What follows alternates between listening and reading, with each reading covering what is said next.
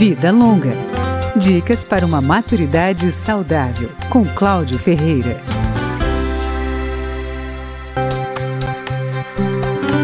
A arquitetura e a engenharia usam um conceito batizado há mais de 30 anos como desenho universal. A ideia é desenvolver produtos que possam ser utilizados por qualquer pessoa, sem a necessidade de adaptação ou auxílio, tudo para atender indivíduos com diferentes idades, estaturas, habilidades e condições físicas. O conceito nasceu nos Estados Unidos e já ganhou o mundo.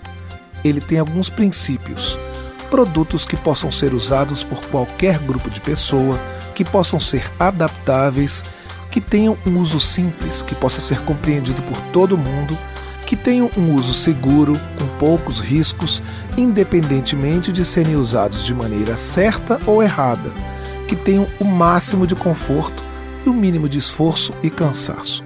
O desenho universal pode ser utilizado, por exemplo, para projetar casas e apartamentos, de moradias populares a imóveis de luxo. Mas também serve para planejar como serão fabricados e instalados tomadas, maçanetas, móveis e a iluminação dos ambientes. De acordo com este conceito, por exemplo, o vão livre das portas deve ter no mínimo 80 centímetros de largura, suficientes para a passagem de uma cadeira de rodas. E as chamadas partes molhadas da casa, como cozinha e banheiros, precisam receber piso antiderrapante. Optar pelo desenho universal é, antes de tudo, se precaver. As limitações da velhice ou de outras circunstâncias, provisórias ou permanentes, como um acidente ou um problema de saúde, não avisam quando vão aparecer. Se a casa, o ambiente de trabalho e os espaços de lazer já estiverem preparados, tudo fica mais fácil.